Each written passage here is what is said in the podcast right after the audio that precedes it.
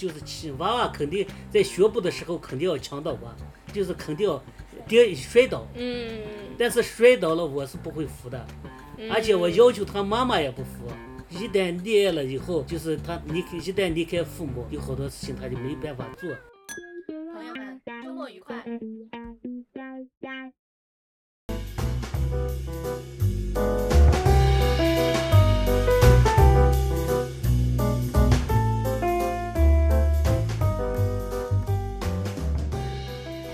朋友们，晚上好，欢迎收听本期的《我爱这个世界》，我是天慈。我是高阳，今天呢，我们请到了一位非常特别的嘉宾，就是高阳的父亲。然后，呃，这期我们怎么说呢？就是我可能会代表高阳的立场，然后来向他的父亲提问一些我们一直比较在意的问题，然后也希望叔叔能从不同的角度给我们一些解答。希望这期谈话能给大家带来一些启发和帮助。然后下面请我们略有紧、略有一点紧张的叔叔来做一个简单的自我介绍，好吧？好，大家好，我是李高阳的父亲。这一次呢，很荣幸受到天赐跟高阳的邀请，跟大家见面。好嘞非常的感谢他们，给我这个机会。感觉要上台讲话。叔叔很真诚啊，就是感觉有是有所准备的，对很很怕给我们这个节目带来一些不太好的影响。但是其实叔叔能来参加，我们就已经非常的开心了。对对，能给我们提供一种就是不同立场的一个看法。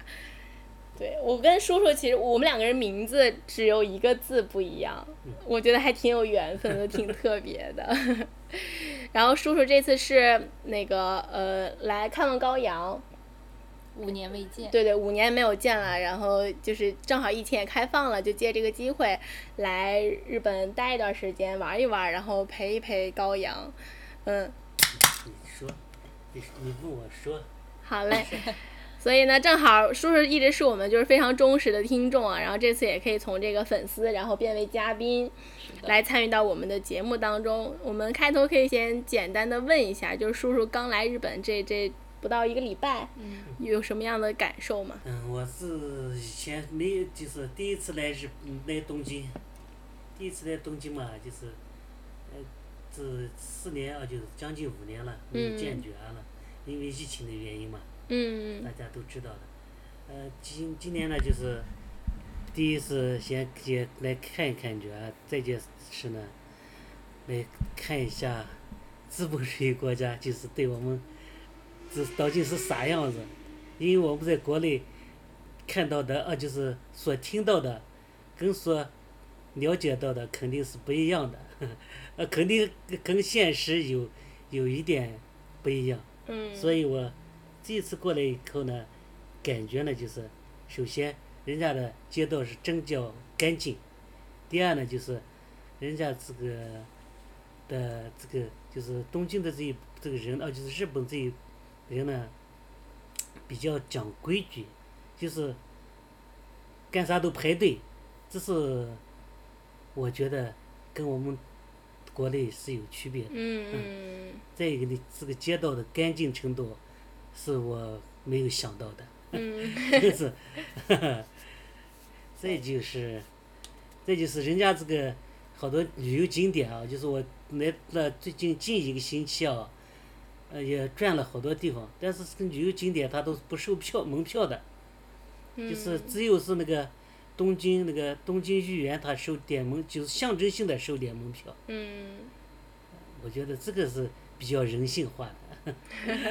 像我们国内，它不是好多要景点都要都要收门票吗，收钱嗯，都要收门票的。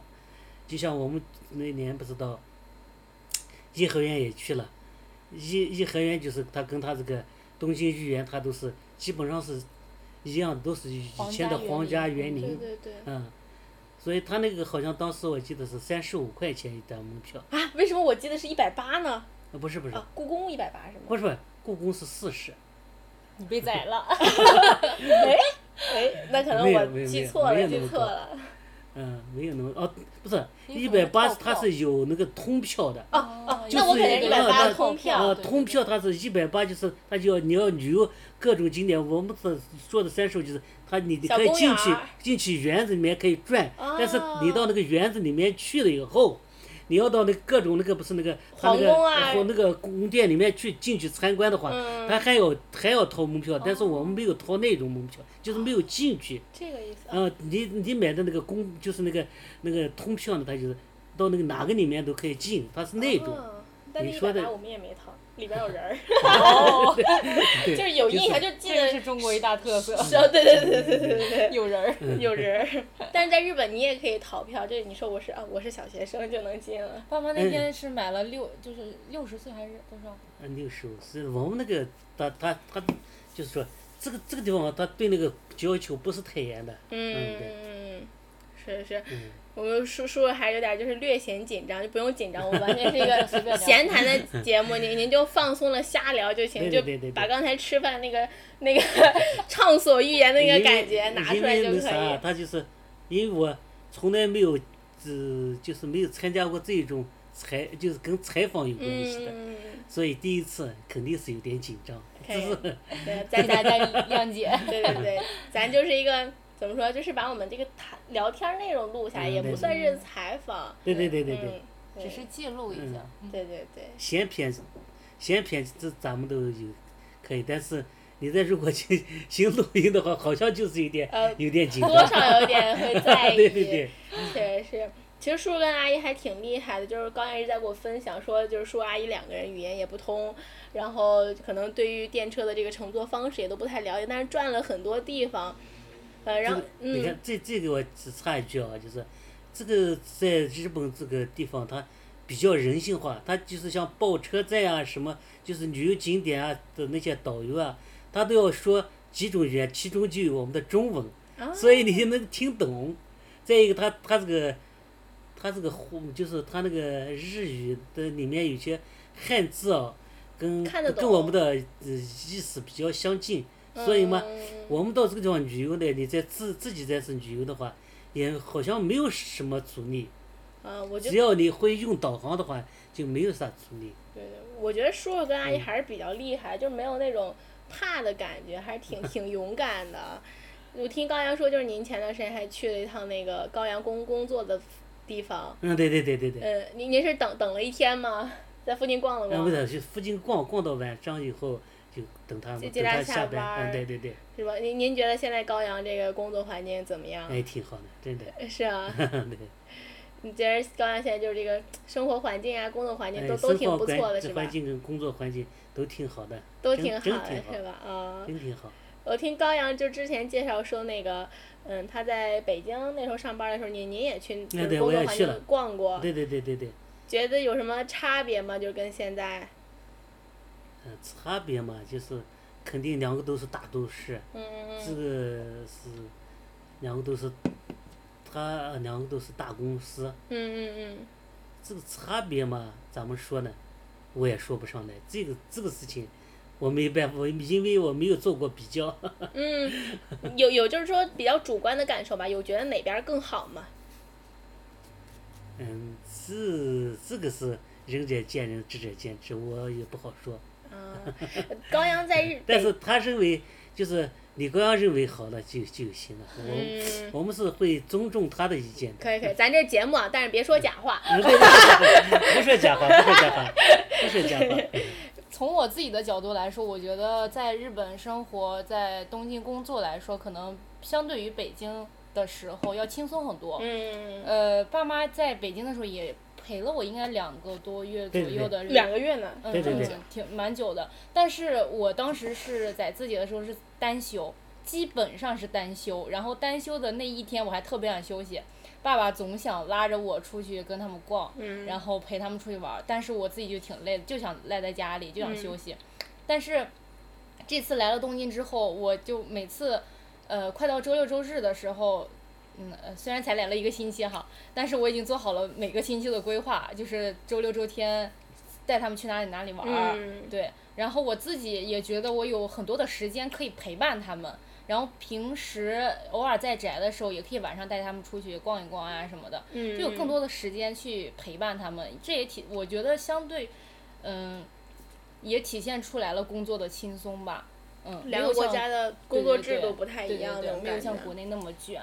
对对。哎，那那叔叔在北京陪你的时候，就知道你这个加班的情况吗？知道知道，他但是当时他们觉得我是享受这份工作的，且觉得当时我还小嘛，二十多岁就应该努力，就应该加班呀。啊，您您您不会觉得高阳说天天十一点十二点下班辛苦是吗？呃，肯定是觉得辛苦呀，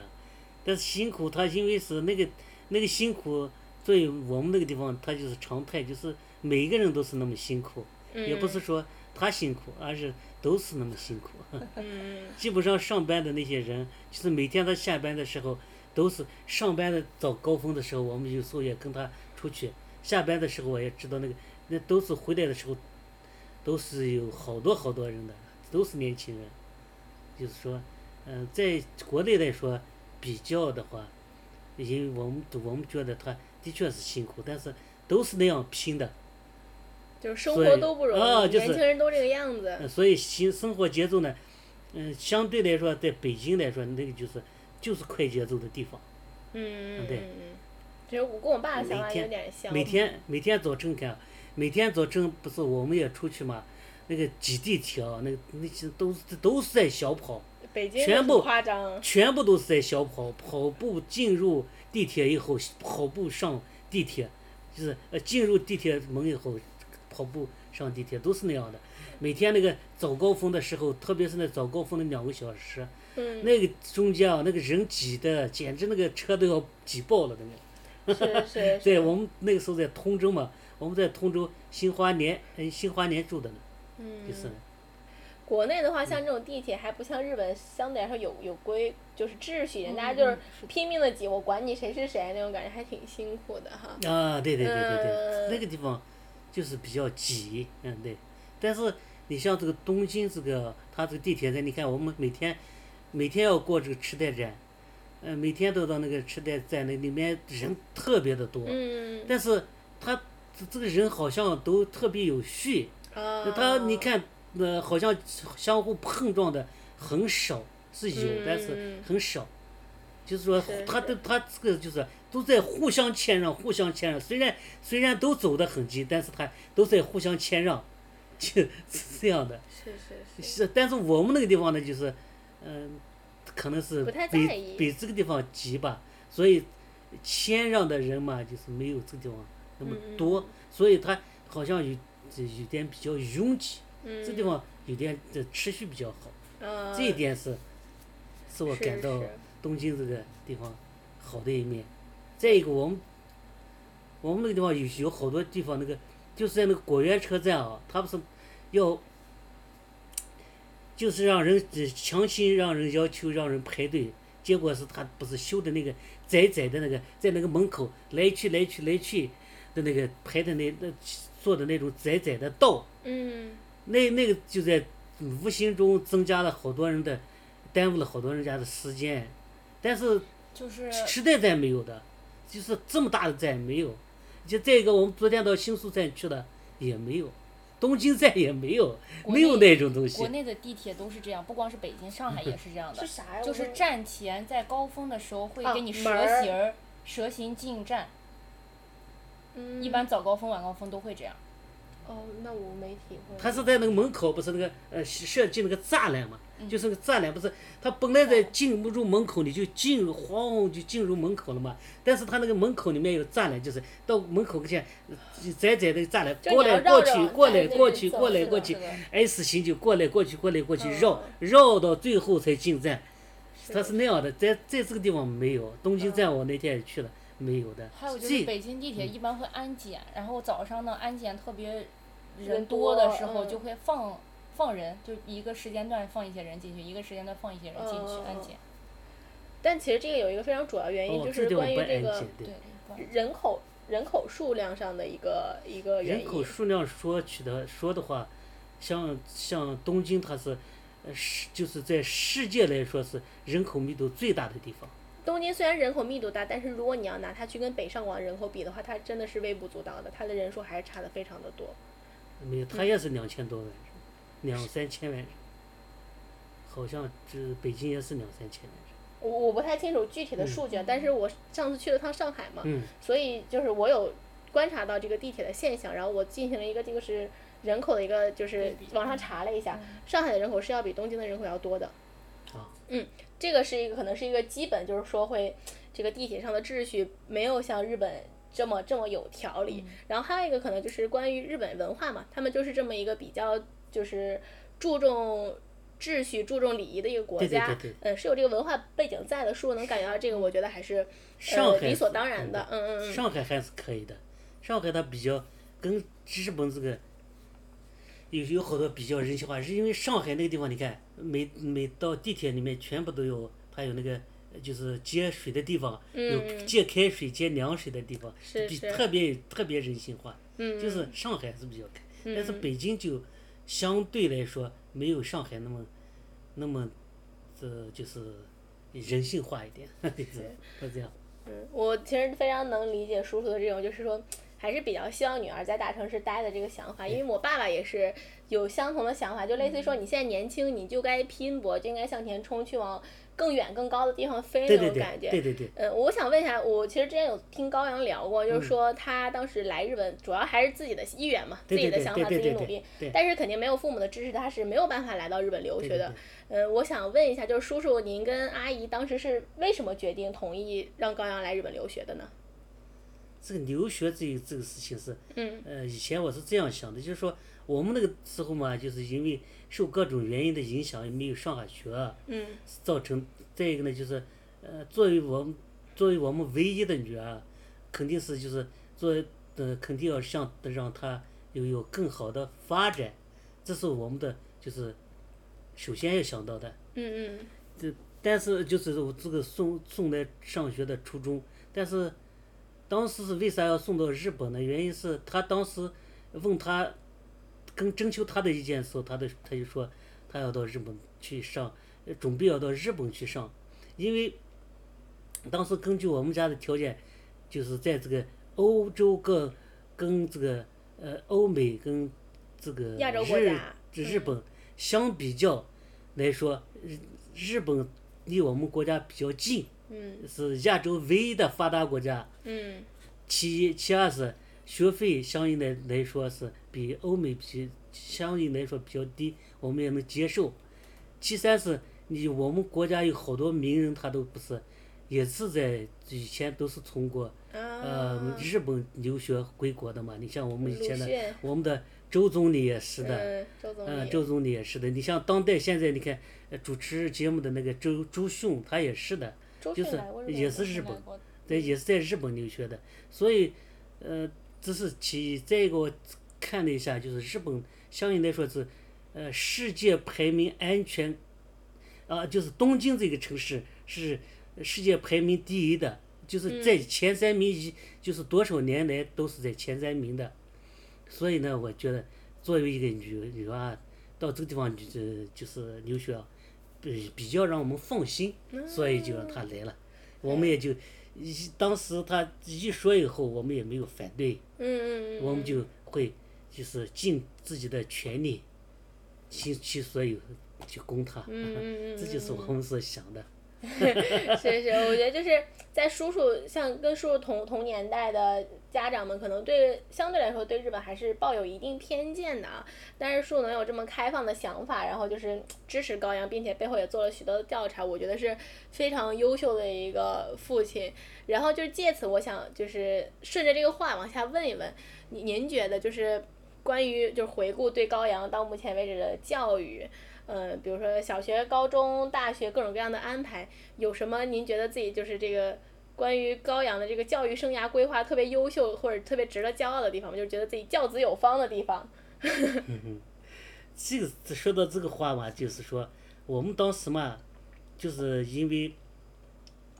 一是受到你的文化程度的约束，嗯嗯嗯再一个就是也比较忙，受受到升级每天比较忙，所以对他的教育好像好像是当时来说是不是？虽然就是说从行，呃，就是从那个经济方面比较支持，但是从么语言，嗯、哎呀，从行动方面，比起现在比起现在的父母来说，就是关心的太少了。嗯，嗯，教育这一方面我还是比较失败的。但是现在目前 目前来看啊，目前来看，当时当时我认为是这样的，但是目前来看，到我觉得我还是比较成功的，就是呃，我觉得我的女儿能有现在这个，呃，现在这个这种发展啊，我觉得我的这个教育还是挺好，还是值得骄傲的，值得自豪的。那那您刚才说，就是您在经济方面给予了足够的支持，嗯对对对但是可能时间的陪伴上并没有给到很有没有多。然后真没有您又说了自己嗯这个教育其实还是挺成功的，这这一阵子目前这个是来源于自己呢，还是您觉得其实高阳是一个非常优秀的女儿呢？我觉得好多时候是来源他自己，嗯。跟我们当然也有也有一点关系，但是 因为总的来说是，我是还是觉得做的真真不够，做的真不够。嗯。因为我现在看到好多年轻的父母啊，针对自己的孩子是非常好的，就是再一个我们当时的陪伴是相当少的，因为我从小小学以后就把他送到送到我们县以外的地方去上学的，就是从小就锻炼他的那个自理能力。嗯这是其一，其二就是我们那个地方的教学水平呢，相应来说就比较比较滞后一点，所以就把他送到外面，一直有他自己自己在就管自己，所以就呃真正是陪伴是真太少，嗯真少。那我想问一下高阳，就是你你就是以不同的立场来看，你觉得父亲对你的这个教育规划是什么样子的？嗯，有有不同意见吗？还是说嗯比较认可？比较认可吧，而且我很感谢我的爸爸，就是嗯，对于我做出的一切决定都是无条件支持，嗯嗯真的是。然后对于爸爸说那个小的时候的一些陪伴不足，嗯，我觉得 确实有，因为我觉得我在十多岁之前，我一直是一个既讨厌爸爸又恨，就是觉得为什么会对我这么严，然后只在乎分数，然后也不嗯沟通吧，我觉得还是缺少沟通的问题。嗯嗯嗯嗯，真的是缺少沟通。对对对，十多岁之后，可能自己慢慢的一些会表达以及嗯呃性格上的变化吧，算是。嗯嗯嗯对对对，我也在尝试着后来慢慢的主动沟通，然后去化解一些矛盾，嗯嗯才有了现在的畅所欲言，可能。嗯，就说您您讲就是特别小就把那个高阳送到外地上学了，然后现在又大老远的在日本一个人就非常独当一面，然后又有事业各方面都安排的井井有嗯，条的。您觉得高阳就是特别让您骄傲的地方是什么呀？就是他的这个独立和他的这个自律。嗯他他现在这个发展让我在这个在这个年龄段来说，我觉得，呃，我觉得比我那个时候在这个年龄段要发展的好的好的不能再好了。嗯，我觉得我认为，嗯，我这个女儿是比较让我感到骄傲的。现在，嗯，那您会认为就是高阳的这种独立跟您您在他小的时候比较怎么说呢？嗯，严厉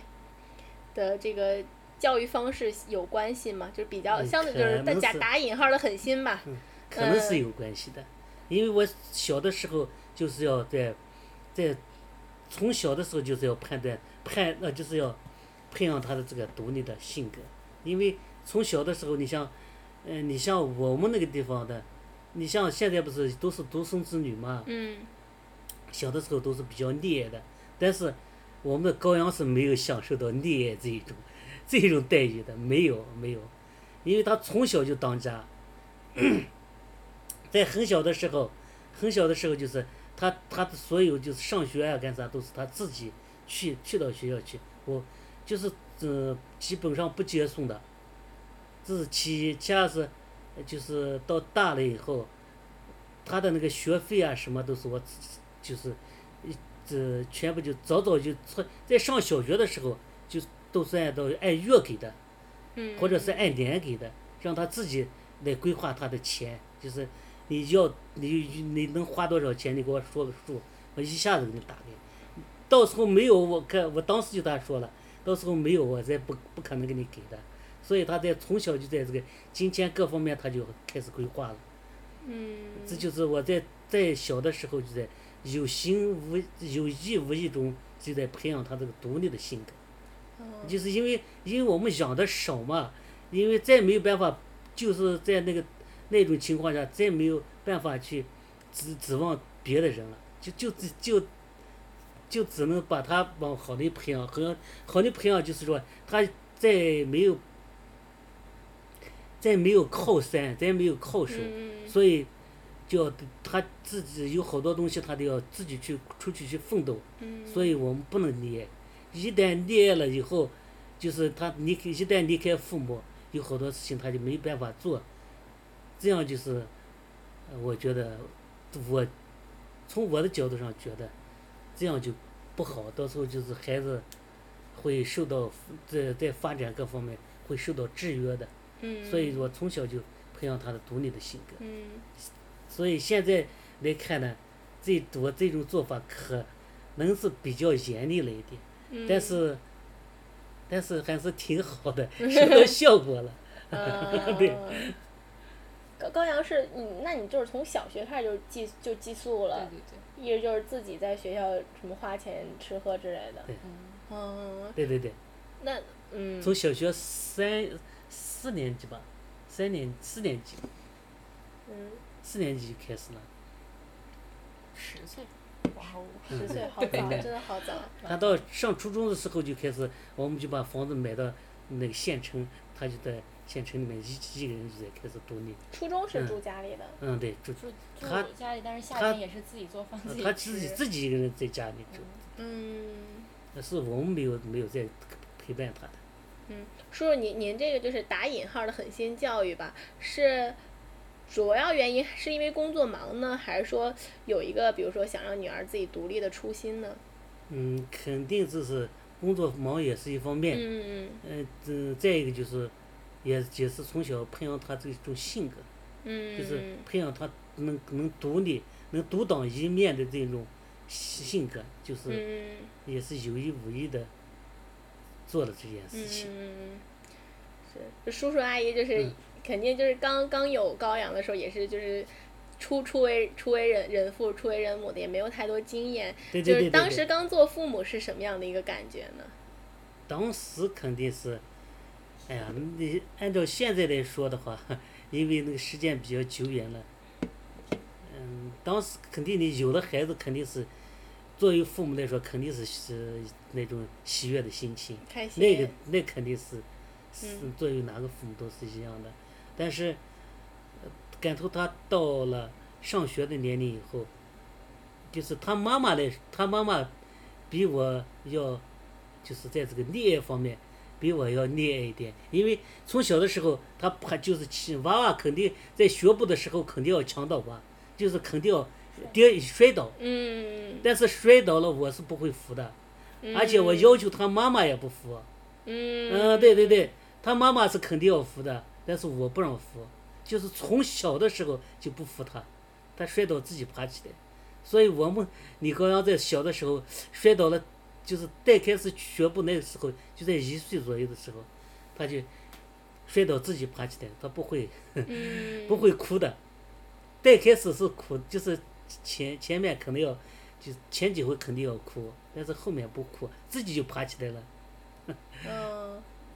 可能就是关于就是刚才你叔叔您讲的这个故事是高阳没有太多记忆的，大概可能也就是三岁之前的一个故事了。三岁之后我大概有所了解，就是整体比较严厉，你看小学就自己出去寄宿之类的。对对对对对。然后三岁之前，我刚才听您描述也是一个比较严厉的一个对对对，状态。比真是比较严厉，呃这这一点我可以承认，是是就是严厉。就是说我最近在看一本书啊，然后大概内容就是讲，其实您您刚才咱们吃饭的时候聊天内容不也说过吗？就是说这个，呃，三三三岁三岁看老，就可能说法不三岁太，看大，嗯，六岁看老。就是说法可能不太一样，大概就是说，你三岁有一个最初的一个这个人人的性格呀，各方面的一个定型的一个阶段。所以说，其实，在三岁之前，这个父母的陪伴，然后给予无限的爱，对于这个孩子来说是非常重要的。对对对对就是在你受到伤害的时候，你有一个就是无无无无私的一个支持者在你的背后。但是您说的这个，比如说孩子摔倒了，我不去扶，然后可能他哭闹了，我不去理，他其实可能很容易给后面孩子造成一个非常大的创伤。对对对这个是很多科学研究表明的、啊，对对对也是有很多那个科学理论依据的。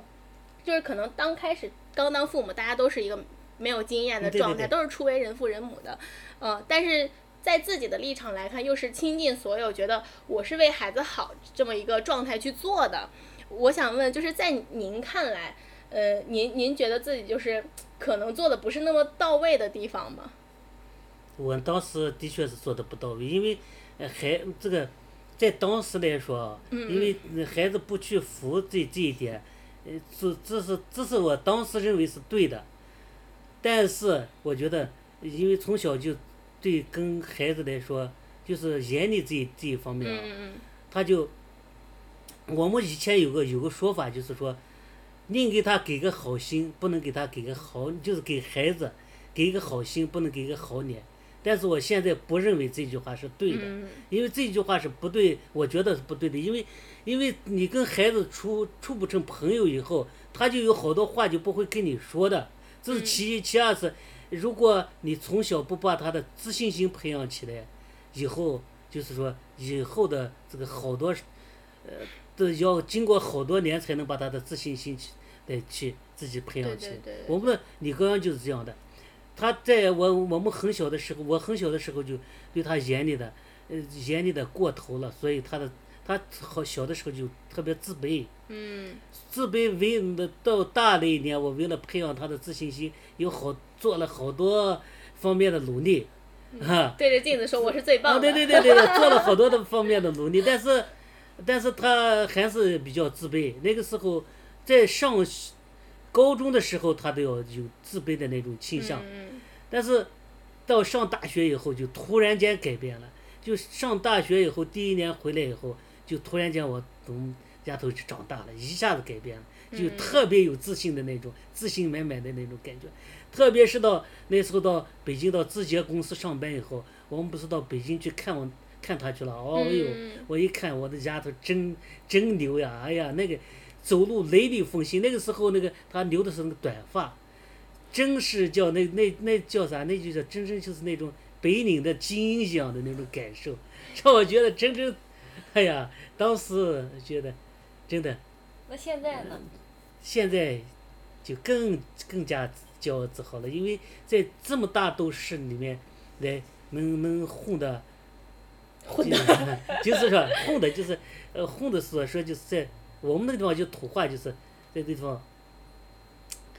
嗯，过得挺好的，嗯，嗯我我觉得真的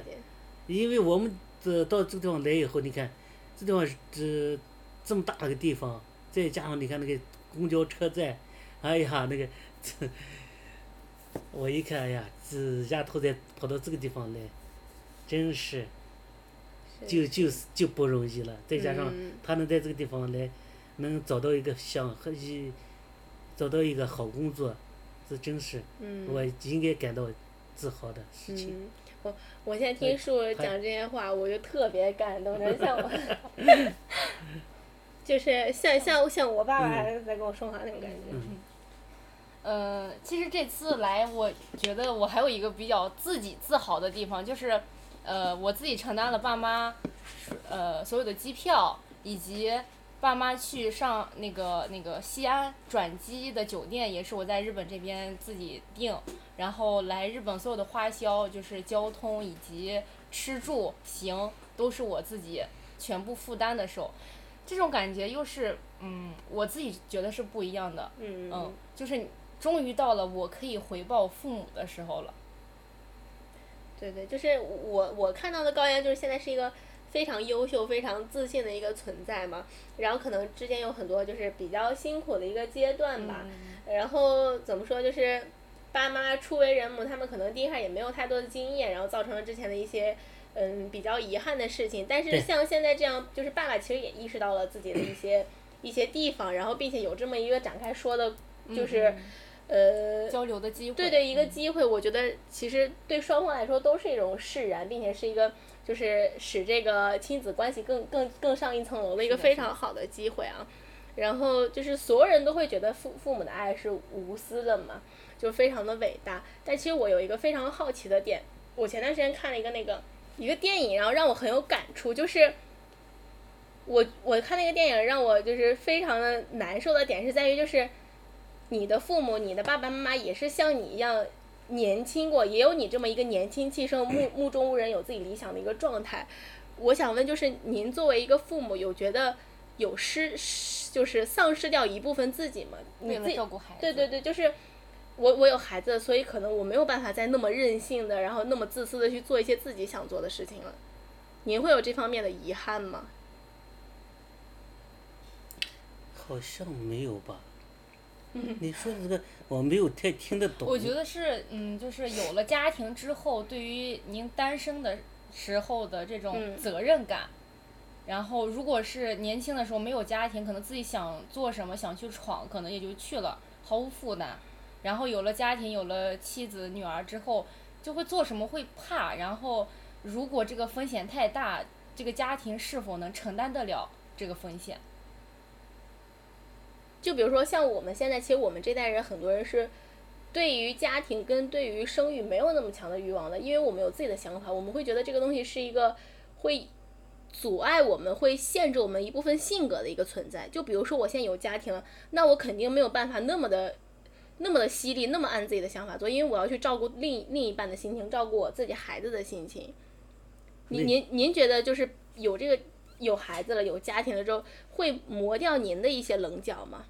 就是变得对你说的这个哦，我这这一回才听懂了。嗯嗯就是你说的这个事情嘛，就是现在目前有好多年轻人，就是在这个结婚这一方面跟这个生孩子这一方面，就是相应来说，没有我们那个年代的那个就是那种欲望，就是那种比长大以后必须要就是要结婚，嗯呃，就是结婚以后必须要生孩子。这是我们那一代，我们那一代在年轻的时候没有你们现在这种想想法。就哦根本就没有说你你们这个不结婚是怎么怎么那个，那没有那种想法，因为那个时候，但是呢，呃，但是嗯，说过来就是说现在呢，你们有这种想法呢，他跟我们那时候不一样，因为我们那个时候那个年代教育跟你们现在呃所接受到的教育是不一样的，这是其其二是呃以前你们那个时候，我们那个时候是都是干啥事情他都得互相帮助，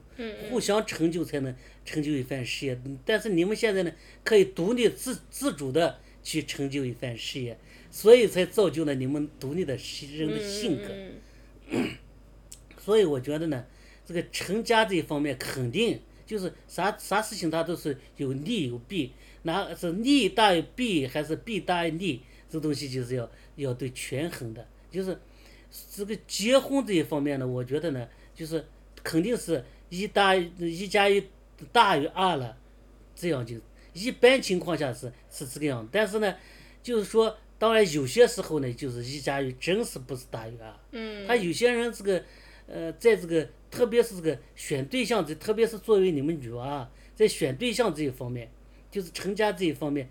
这个找对象这是非常大的一件，就是我觉得是一个天大的一件事情。嗯嗯因为我们成过成家以后，我觉得这个事情啊，是真正不是一个轻而易，就是随便能轻易的去去决定的事情。嗯嗯这个也有好多时候要得看缘分，再一个绝对绝对要靠看人。如果作为一个女娃，真正在是就是没有一个合适的人，我可以不嫁。我觉得就是作为父母来说，像这种是有我这种想法的人太少太少。嗯但是李高阳跟我也讨论过这个问题，呃我觉得呢，就是说可以，就是说真正找不到合适的人，可以不嫁。但是，我跟他说了个但是，但是不能没有孩子，嗯，因为孩子是自己生命的延续。就是自己生命的延续。你你就是你这一代人，你这一代人只只能是活，呃，人就是短暂的一生，只能活几十年。但是你后面你这个人再活不活了呢？就是你要有孩子以后，这个孩子就继续继继续你的路就开始活的，就是跟你你这个人讲，他说人说长生不老那是不可能的，但是有了孩子以后就等于就是长生不老了。就咱们中国人常讲的，就是，呃，一脉传承嘛，就是这个血统的延续。嗯，再再一个就是，你像比如说我们我们两个人在如果没有我们的，就是作为孩子来说也是你的精神寄托。你看，我们要我们牵挂着李高阳，就是我们自这这几年里他在这边，你看我们都要时刻要牵挂，时刻要牵挂对方。再如果没有孩子的话，就不会牵挂的，就没有人牵挂，所以人就没有目标了，好像好多时候。但是当然，你说我没有没有那种独生呃的那种经历，所以我也感受不到独生主义者 当那个经历是啥样的。但是我觉得，作为我们这个就是有家庭的人，我觉得是这样是对。但是当然，嗯、成家以后肯定是发，呃，吵闹是肯定是避免不了的，这是肯定是每一个家庭都有的。但是有些吵闹它就是，其呃马上就会就就会结束的，就是有时候争吵，但是打架这个事情是绝对，我们家是没有出现过，就是夫妻两个打架，从来没有的。这个当然是吵闹是是真有，呃，嗯是是，嗯就是打架这个就是嗯家庭有点问题，嗯嗯，这个可以非常断言，就可以断言，如果这个家庭有这个打架的事情存在，那就是一个比较有问题的家庭。对对对对对，嗯，争吵是我肯定是有的，但是我觉得现在特别是你们现在这个这个，就是你们都受过高等教育的人的话，你像这个争吵，你像一般情况下找对象，肯定是要性格比就是两个人比较契合的，嗯，再就是就是就他不是要一般就说是志同道合的嘛，嗯，但是这个志同道合，呃，这这种人嘛是真是很难找的。呃，有时候呢，就是说性格两个人比较接近就可以了，不是说志同道合当然是是好，嗯。但是这个呃这个这个对象是很难找的。嗯嗯，对对对，是所以我觉得还是作为还是要人最好还是要成家，因为成家以后两个人互相会互相，呃，互相成就对方的，到时候就是说可能要做得更好一点。再一个，你像比如说，这就是说到家里面来说，你像你像你你一个人头疼感冒了，有有人给你端茶倒水。嗯嗯嗯呃，就是比如说有些家务了，呃，你像你，呃，那个啥搬个什么东西了，嗯或者是干个啥了，嗯，他就是说，这两个人都就是比较好一点。当嗯嗯当然了，呃，怎么说呢？有些人他就说，我可以去花钱请故宫呀，但是故宫，这个这个事情没有那个感？情在，啊他不是对对对对真的关对心你。对对对嗯，对对。如果结婚了的话，我觉得，作为我们俩，就是我跟高瑶他妈妈是是争吵，真是也是也是挺多的。嗯嗯，但是我觉得我们两个虽然是争吵了，但是我们俩的心一直都会想着，都是想着对方，嗯所以我觉得是人还是要结婚。嗯，是，就是说，当时的我跟呃高阳他当时他就说，我可以，爸爸可不可以不结婚？我说可以，但是不能没有孩子。就是说，现在有各各种办法，你看现在有人工受精啊，人工什么那个，又不是前前几年有好有一个在美国的我们中国的一个明星，有在网上好多评论就说这是不道德的一种行为，但是我觉得这东西婚姻是绝对不能将就的。嗯，是，就关于这个，嗯。婚姻观还有育儿观，嗯我觉得首先第一个原因是因为叔叔在的那个年代，他们受到的教育就是这样，没有那么多就是各种各样的想法，嗯所以他们就觉得成家立业、生小孩儿是他们的嗯对一个正常的流啊程，对对对对。人生历程，就是没有没有什么可质疑的。对对对，然后其二是，像就是双月他也提到过的一个、一个点，就是说，在那个年代，可能各方面的经济啊，然后什么生产水平都不是那么发达，所以你需要找个人来去帮你分担这个现实压力。对对对，我们需要一加一大于二，嗯，来去就是维持这个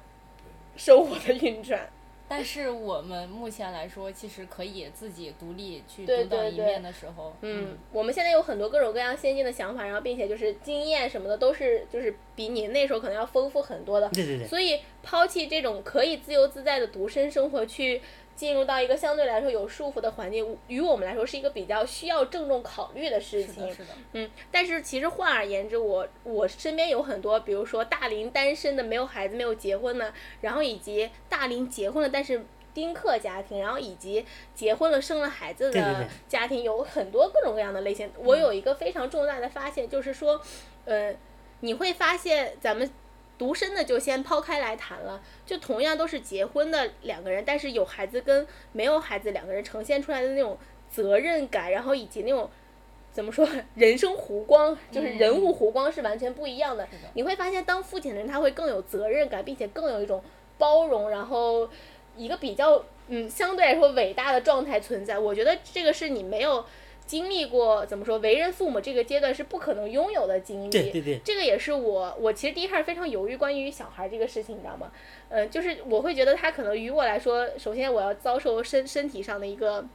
一个比较难忍的一个阶段，然后可能后期还有经济压力啊，然后以及抚养的这个责任所在。但是当我明白这一点之后，我觉得好像我需要有一个小孩去来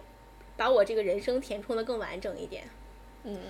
但是这你看，一般一般情况下，女性嗯。如果在生完小孩跟不生完小孩，她是不一样的，她绝对是不一样，因为生小孩的生生过小孩的，呃，就是生孩子了以后，她就会有一种母性，她，就是特别那种善良的，就就会迸发出来，就是那种母性就会迸发出就会出来的。但是如果没有一辈子没有生孩子的那个女性，那就好多他都是比较自私的。是的，这个其实就是你没有嗯生小孩的人，嗯没有有没有办法有的经验嘛，就是父亲母亲都是一样的，嗯，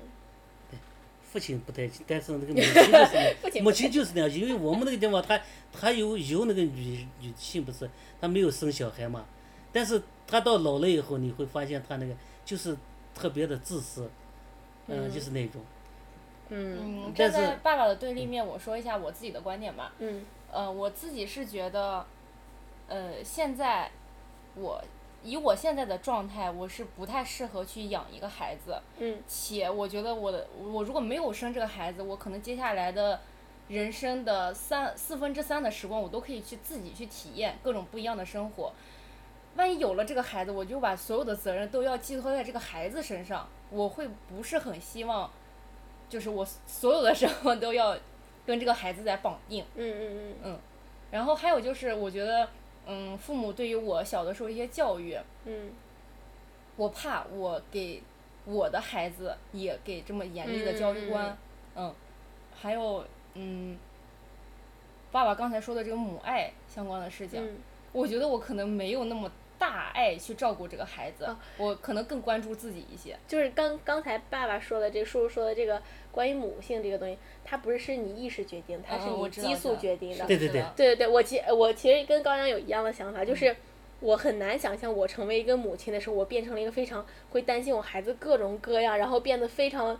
怎么说母性关怀，就是很很发很发散的一个状态，你知道，我有点恐惧。恐惧，对对对，说实话，我并且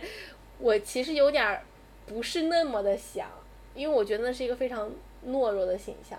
但其实，嗯，虽然这样说可能是我现在一个比较片面的想法，但是我们如果去把这个怎么说呢，嗯，视野放大一点，其实母性的这个力量，它就是在是是比较强大的，嗯它可以去为了自己的孩子做任何的事情，然后变得更加的有意志力，然后更有能量，其实是另一种的强大，只是我们现在还没有办法很好的去体会到这个这个嗯感觉是什么样子的，然后所以是相对来说比较恐惧的一个状态。嗯，我们节目差不多就是嗯到这里也要进行一个收尾了。嗯嗯，最后的话，嗯，我希望叔叔您可以作为一个当就是一个父母的角度，然后对我们这些做孩子的，呃，有什么想想说的吗？就是期望也好，或者说自己的一些想法也好，有什么想表达给我们的吗？这这个事情嘛，我觉得怎么说呢？因为我我嗯我跟你们现就从现在来说，我这个年龄跟你们想的肯定是不一样的。嗯啊，就是这是有代差的。嗯再一个呢，就是你们的文化，呃，受教育程度呢比我要高，所以我也没啥建议的。就是作为个就是普通的爸爸来您说，您做爸爸的立场，对我们这些当女儿当孩子的，我觉得就是说，觉得你们开心就好吧，嗯咋开心咋来。这个事情我也没啥嗯其好有什么，没有啥好说的好说的建议。对你没什么好说的 没啥好说的。我觉得我们高阳啥啥事情都想到我的前面了，所以我也没啥好建议的。嗯，因为高阳现在已经非常优秀了。对，嗯我觉得，呃，这就是挺优秀，真是挺优秀的。是，我之前一直听高阳就是讲述的各种各样的事情，就是在我印象当中会是一个非常严厉的一个父亲的存在。但是这次就是一见面，其实，嗯，你能感受到，就是当一个父亲他到了一个。怎么说呢？就是上年纪了之后，他就会开始反省自己的之前种种，然后也变得柔情起来了。对对对可能刚开始的父爱如山一样威严，然后让你觉得有点不可侵犯，但其实每一个父母都是爱自己的孩子的，真的就是父爱如山。嗯，希望大家都能理解父母的心情吧。对好了，我们本期节目就到这里了，非常感谢叔叔，就是作为特别嘉宾来参加我们这期的节目，也希望大家喜欢这期节目。好了，拜拜，下期再见。拜拜。好了，本期节目就到这里了。你有哪些看法和想要与我们分享的人生经历，或者有其他感兴趣的话题？期待你用评论或者邮件的方式告诉我们。如果你喜欢我爱，可以关注我们的小红书和 B 站，上面会有本期节目的精彩剪辑以及更多的节目信息。从今天起，我爱这个世界，希望你也是。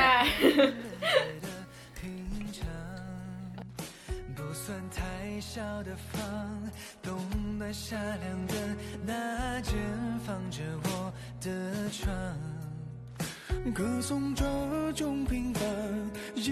两句唱不完，恩重如山，听起来不自然，回头去看，这是说了谢谢反而才亏欠的情感。差不多，足够我在这年代奔波，足够我生活。年少的轻狂不能用来挥霍，也曾像朋友一样和我诉说。哦，爸爸妈妈总说，经历的坎坷是度过青春的快乐。这时候，这个季节又想起。